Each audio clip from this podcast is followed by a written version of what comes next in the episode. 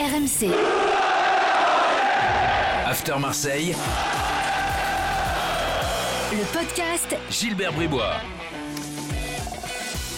Chers supporters de Serge Blanc et de Boudewin Zenden, bienvenue dans le podcast After Marseille. 15 minutes de débat consacré à l'actu de l'OM avec aujourd'hui coach Courbis. Salut Roland. Salut les amis. Et avec Florent Germain qui est à Marseille. Salut Florent. Salut Gilbert, salut coach. Salut. On va débattre comme toutes les semaines dans notre podcast. Euh, on va faire un petit bilan du mercato. Euh, on, va, on va se poser la question de savoir ce qu'il faut faire désormais de Khaled Tatsar. Euh, qui est là, tranquille. Euh, et puis Amin Harit qui fait des débuts euh, fracassants. Comment, comment l'utiliser Euh, Est-ce que euh, voilà encore une bonne pioche de, de l'OM? Bref, il y a quand même pas mal de promesses là après ce mercato pour, euh, pour Marseille. On en débat tout de suite dans le podcast euh, After Marseille. Alors Flo, à Marseille, on dit quoi de ce mercato? Est-ce qu'on on semble plutôt content euh, avant d'avoir l'avis de Roland qui, euh, en général, ne va pas dans le sens du vent?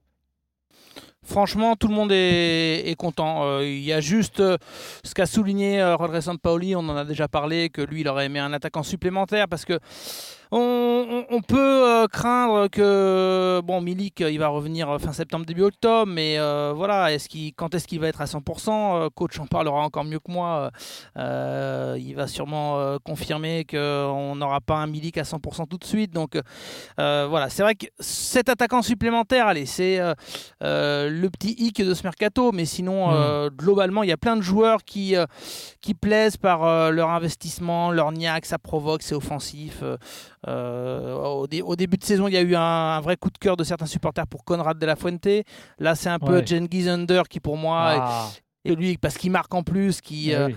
euh, il soulève les foules, il provoque, il, il a ce petit gabarit. Bon, voilà. Il y a des joueurs, Saliba derrière, il y a des joueurs qui, en peu de temps, c'est très rare, se sont fait vraiment une belle cote de popularité. Roland, est-ce que tu- tu penses que c'est un mercato totalement réussi? Ah ben totalement peut-être pas, mais réussi, oui. Hmm. Puisque bon, on va pas, on va pas chaque fois redire la, la même chose, même si ça me ça me dérange pas.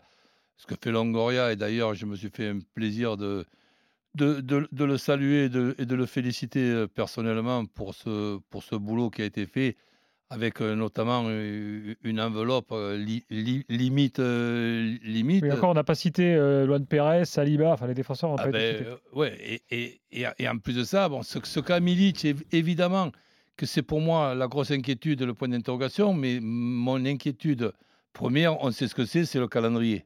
Hein, le, Mm. le ca- le calendrier qui sera le, ca- le calendrier de, de, de l'OM, ça sera peut-être l'adversaire numéro un de l'OM, le, cal- le- le calendrier de, de l'OM. Maintenant, on, on connaît la traditionnelle phrase, je souhaite me tromper, donc je ne vais pas hein, me- oublier, de, ou- oublier la citer.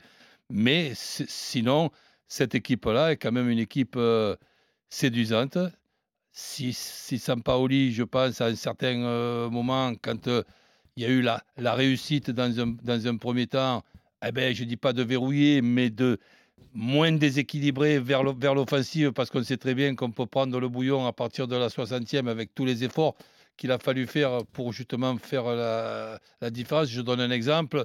Ce qui s'est passé contre Bordeaux, ben, ça doit servir et ça, ça ne doit plus se, se- se repasser. Quand on mène 2, 2 à 0, il doit y avoir une deuxième formule qui n'est pas une formule non plus avec un 9 défensif, mais Mm. une, une formule plus costaud et qu'il y ait la possibilité à, tout moment ben, de prendre les équipes d'en face en, en- en compte et, et d'arrêter ce, ce pressing qui sera tout simplement intéressant, mais aussi intéressant qu'épuisant. Ça, bon, Roland, j'y crois pas, hein, ça va être comme ça tout le Eh temps. ben, eh ben, à ce, ben, à ce moment-là, dans tous nos, nos podcasts, on, on- on sera en désaccord sur certains points avec euh, Flo, mais sur 90% des choses, on est pratiquement toujours d'accord.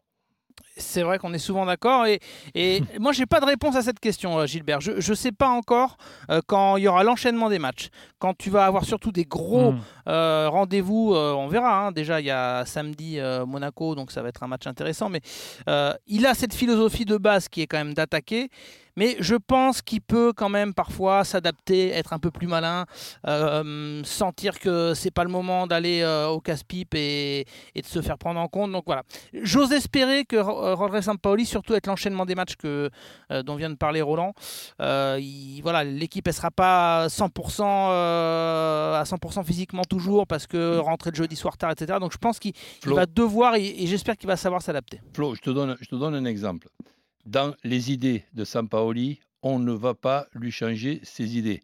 Le seul, le- le- le seul truc qu'on qu'on espère, c'est qu'il ne soit pas têtu au, au point de se saborder. Si par, ça. exemple, si par exemple tu mènes 2-0, c'est pas non plus être complètement déséquilibré vers, vers la défensive que de jouer avec trois arrières centraux, Lirola d'un côté et Amavi de, de l'autre, deux milieux relayeurs et récupérateurs devant les trois arrières euh, centraux et trois, et, et trois offensifs, plus les latéraux qui sont offensifs. C'est une équipe, ça, qui tient la route et l'OM a l'effectif pour jouer euh, de, cette façon-là. Donc, je pense qu'on n'a pas à s'en priver. Par contre, démarrer les matchs sans que les couloirs soient des latéraux offensifs ou des, ou des euh, défenseurs offensifs, non, je, dis démarrons les matchs comme ils ont l'habitude de, de- les démarrer, mais le jour où ça réussit, que tu ouvres le score et que tu fais le break euh, derrière, eh bien, plan B, et à ce, et- et- et à ce moment-là, on, on fait ce match-là en pensant déjà à l'autre à, à l'autre match. Il y a les cinq changements qui sont possibles, on se partage le, le- le boulot. Mm. Et, et- et- et- et ça, je me dis, oui, là, ça peut marcher. Sinon, si c'est faire 90 minutes tous les trois jours dans ce que je, je- je vois très, très souvent, eh ben, j'ai un grand point d'interrogation. Bah, Roland, j'ai d'ailleurs, j'ai- Gilbert- j'ai le regret de t'annoncer que tu vas t'énerver à chaque match alors. Ben, M'énervez pas, mais si par exemple je, je vois qu'on puisse remonter comme à Montpellier, je, suis, le, je suis le premier à, à- à- à applaudir. Mais si je vois que tu mènes 2-0 et qu'à 2 à 0, tu, ne, remportes pas ces, ces trois points parce que tu continues à attaquer comme un fada, eh bien, ça, m'énerve. D'ailleurs, Gilbert et, Roland, euh, juste un, petit mot là-dessus pour fermer ce chapitre, c'est que je pensais très sincèrement, euh, peut-être naïvement, euh, que l'arrivée de, de Lirola allait booster un peu Sampaoli à peut-être changer de système. Je pense qu'il l'a comme ça en, en- en solution dans le placard, dans le tiroir, mais ça n'a pas l'air d'être son envie première pour euh, aller dans le sens de ce que dit Gilbert, à savoir que tu risques de t'arracher un petit peu les cheveux au coach. Parce que vous savez, il y a eu un match amical euh, vendredi euh, à la commanderie, vendredi matin, et il y a beaucoup d'internationaux, qui, enfin pas mal d'internationaux qui sont absents. Et il a joué, malgré Lirola et Amavi bien présents, il a joué dans un 3-3-3-1. Euh, C'était Paul Lopez dans le but. Euh, les trois axiaux, Balerdi, Alvaro et, et Amavi. C'est-à-dire que Amavi euh, Ah. n'a pas joué latéral gauche, il a joué Ah, axial à la place de Luan À, Pérez. à la place de Pérez, oui. Ouais, Rongier, Camara, Gaille au milieu. Et Lirola, il était sur la même ligne que Luis Enrique, hum, quasiment à la place d'Under, qui lui est en sélection. Donc, euh, je pense que dans son esprit, Lirola, c'est vraiment plus un offensif qu'un latéral. Donc, euh, à la base, euh, il va plus l'utiliser euh, pour, pour attaquer que pour défendre, en- Flo, en, disant euh, en résumant. Flo Gilbert me posait la question qu'est-ce qu'on va faire Enfin, il nous l'a posé qu'est-ce qu'on va faire de quel état Il est en train de nous dire que Mais- Lirola, c'est un bon plan sur MPG. Parce qu'il est défenseur et il marque des Ah oui, Et, et- et- et donc, en ce qui vrai, concerne vrai, c'est vrai. Kaleta Tsar, ok, ça, on, on met ça de côté. Mm. Et je me pose la, la question moi-même pour pouvoir faire euh, la réponse que j'ai envie de faire, de me demander si je suis content que Camara. Camara Parce que maintenant, reste. tu fais les questions et les réponses toi-même. Eh oui. Ah, c'est fort ça. Vas-y. Eh oui, parce que tu m'as posé la question que sur Kaleta Tsar et pas sur Camara. Ouais. Et Camara, je suis enchanté qui, qui reste. c'est mon joueur préféré. Mais normalement, c'est Gilbert qui lance la deuxième page. Tu dis, bon, maintenant, on va parler de Voilà. Douillet de Chaletazza. Bon, mais Oui, bon, il prend, il la prend la question. confiance, hein Je pense que bientôt on peut faire le, le Mais tu podcast sais, Roland et moi. Tu Mais vois. avoir confiance, Présentateur, avoir confiance, c'est une chose, mais avoir des excès de confiance, euh, non, là, il va, falloir que je fasse gaffe.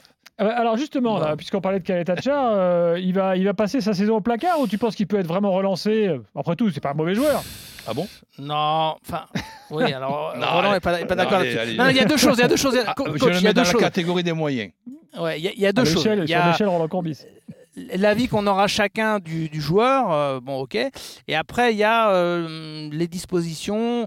Euh, J'ai pas envie d'employer le terme sanction, mais voilà, ce que va faire l'OM par rapport au fait qu'il y a eu ces refus.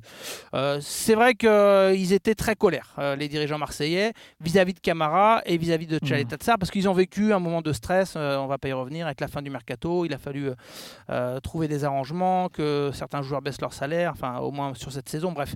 Donc c'est vrai que les deux trois jours qui ont suivi, j'ai senti énormément d'agacement par rapport surtout à Tchaletatsar.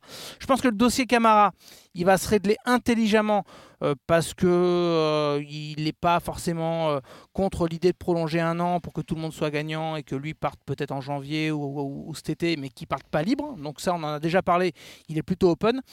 Chaleta Tsar, je sens quand même que au fil des jours, le mercato va, est, terminé. Pablo Longoria est parti en vacances. Euh, on va un petit peu prendre conscience qu'il y a eu le paramètre aussi personnel où euh, sa compagne a donné naissance à un enfant. Il voulait pas partir tout de suite. Il ne sentait pas. Euh, les clubs ne l'attiraient pas plus. Donc je, pense qu'il va pas forcément jouer beaucoup, qu'on se dirige vers un départ en janvier, mais de là à le mettre en réserve, euh, j'ai franchement du mal à y croire et j'ose croire que la solution intelligente euh, va s'imposer pour euh, Oui, mais je pense que ce serait une, bêtise, pas besoin de tourner autour euh, du pot, dans le sens que Tzatzar, aujourd'hui, il faut qu'il sache, et je crois qu'on a dû lui dire, si on n'a pas dit, il a compris qu'il y a quand même trois arrières centraux minimum qui passent avant lui. Mais après, de là à leur, envoyer comme une punition en, équipe réserve, il faut quand même penser qu'il faut qu'il continue à exister comme un joueur important et, s'il n'est pas dans le 11 de départ, ben, qu'il soit au moins dans les 18 euh, sur, le banc pour qu'à la moindre occasion, parce que n'oublions pas qu'on vient de terminer un, mercato, mais le prochain c'est après-demain. Hein. Donc, euh, et, là, dans le mmh. prochain euh, mercato, on, peut penser que suivant ce qui se passe pour ce gars-là dans les, dans les deux mois et demi à, à, venir, eh bien, il, pourra, il, pourra il pourra trouver euh, un club et ça sera très bien pour tout le monde. Euh, quelles sont les nouvelles de Milik, euh, Florent? Bah, ça n'a pas trop bougé par rapport euh, à tout ce qu'on expliquait euh, au, courant, au courant du mois d'août. C'est-à-dire que euh, même si Rolre Sampaoli avait eu une prise de parole où on aurait pu penser qu'il allait revenir mi-septembre, parce que je crois que début août, il avait dit qu'il en avait pour un mois et demi, mais ça a toujours été dans l'esprit plutôt fin septembre, début octobre. Donc, euh, on veut surtout pas prendre de risques. Euh, voilà, cette blessure au genou. Bon, tu diras pour l'instant, Payet euh, fait le métier, il marque Payet fait le taf. c'est sûr que, quand même, avec la Ligue Europa qui, arrive, parce que le locomotive Moscou, le premier match à Moscou. À Moscou, c'est le jeudi 16 ah ben jeudi prochain. Là, là, on rentre dans le vif du sujet. Jeudi de la semaine prochaine. En ce qui concerne les, deux adversaires, hein, mm. le locomotive et le voyage.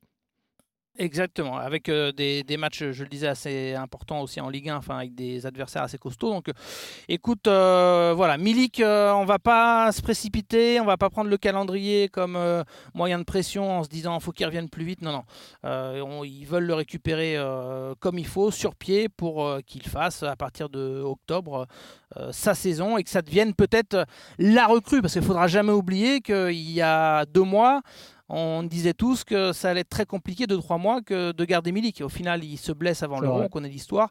Et, peut-être que tu, as sur cette saison euh, le grand buteur que tout Marseille attendait depuis euh, très longtemps. Euh. Ah, donc autant, en profiter. Si jamais il est à 100%, c'est énorme d'avoir Milik ah, à Marseille. Si, physiquement il arrive à tenir la route, moi, moi je suis prêt à, à signer pour qu'il soit prêt à 100% en janvier en faisant des parties de match euh, d'ici là, des 45 minutes par-ci, mmh. par là, et qui ne rechute euh, pas. Ou alors, oui, les traditionnels bobos, une béquille par-ci, par-là. Mais si justement il arrive, même après qu'il faudra, il faudra gérer euh, ce, gars-là qui, qui, est énorme, s'il arrive à être opérationnel à partir de, de janvier, et eh, ça peut changer les choses pour l'Olympique de Marseille. Et c'est pour ça que je dis que le mercato à venir, il est très intéressant parce qu'il est dans, pas longtemps. On pourra faire le point au prochain euh, mercato en ce qui concerne Milic.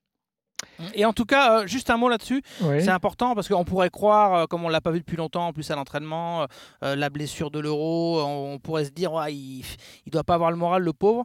J'ai pu parler avec des, des gens qui sont très proches de lui, qu'ils connaissent très bien, et il me disait, là, c'était il y a quelques jours, euh, qu'il avait la banane, qu'il était ravi, très motivé, euh, impressionné par euh, l'ambiance au vélodrome qu'il a vu. Donc, je veux dire, il, a hâte d'être à 100% dans cet OM. Ce n'est pas, c'est pas un, choix par défaut d'être resté, parce qu'on disait, ouais, mais si jamais la Juve, pas la Juve ou un autre gros club, il est, on me dit qu'il est vraiment déterminé et qu'il il est content finalement d'être resté à l'OM dans, dans, cet effectif qui, qui lui convient avec un coach euh, qu'il qui l'apprécie. En quelques secondes, Amin Harit a fait un match amical euh, et il a impressionné. Bah, il a été bon, ouais, c'est vrai qu'il a été bon. Euh, il y a eu euh, de 3 fois 30 minutes euh, match amical contre Nîmes vendredi. Et ce qui est intéressant, il fait deux passes décisives déjà, donc c'est plutôt beau. une petite passe dans la profondeur pour Luis Enrique, un coup franc au deuxième poteau pour une tête de, de. Il provoque un penalty, donc tout ça en une, grosseur, c'est quand même déjà beaucoup. Et puis surtout, il a été utilisé, c'est ça l'enseignement, dans un positionnement, un, positionnement plutôt axial. Alors, il peut aussi jouer sur le côté et provoquer, créer le danger sur le côté. Mais dans l'esprit, ça a l'air d'être une solution alternative à Payet s'il joue par exemple en 9,5. Absolument. Il a souvent évolué dans, ce rôle-là. Euh, ou peut-être même euh, quasiment en deuxième attaquant. Il, a beaucoup évolué aux côtés de Bamba Dieng. Donc on est plus sur une solution axiale visiblement dans l'esprit de Sampaoli pour Aminarit. Mais c'est vrai que ses premiers pas ont été plein de promesses lors de ce match amical. Et je pense, je pense qu'il peut, il peut postuler peut-être même à une place de titulaire samedi parce que je rappelle quelque chose. c'est que hum, Conrad de la Fuente et, Gerson ont des matchs le jeudi et le eh vendredi. C'est-à-dire que euh, le match du Brésil, c'est dans la nuit de jeudi à vendredi. Donc Gerson ne jouera pas, jouer le lendemain à, Monaco. Et, euh, et, euh, Conrad joue, je crois, le, dans la nuit de mercredi à jeudi. Donc ce sera très compliqué de l'avoir titulaire. C'est vrai que pour Gerson, c'est pas une bonne nouvelle. Mais d'un autre côté, être sélectionné et être titulaire de, de l'équipe du Brésil, ah même s'il y a quelques absents, ça c'est quand même la, la, bonne, la, bonne, nouvelle pour le niveau de ce joueur et, aussi ben, son, son, son, son, niveau en, en, ce qui concerne sa, sa, valeur. Pour ce qui est de Harit, je pense que c'est un garçon qui partait pour être très fort, qui a été un petit peu freiné par quelques problèmes extra-sportifs, mais c'était un futur très très bon et il n'y a aucune, aucune raison que ça ait complètement disparu. Merci Florent. Merci les amis, à bientôt. Salut Flo. À la semaine prochaine pour le prochain podcast OM, bien sûr. RMC. After Marseille. Le podcast Gilbert Bribois.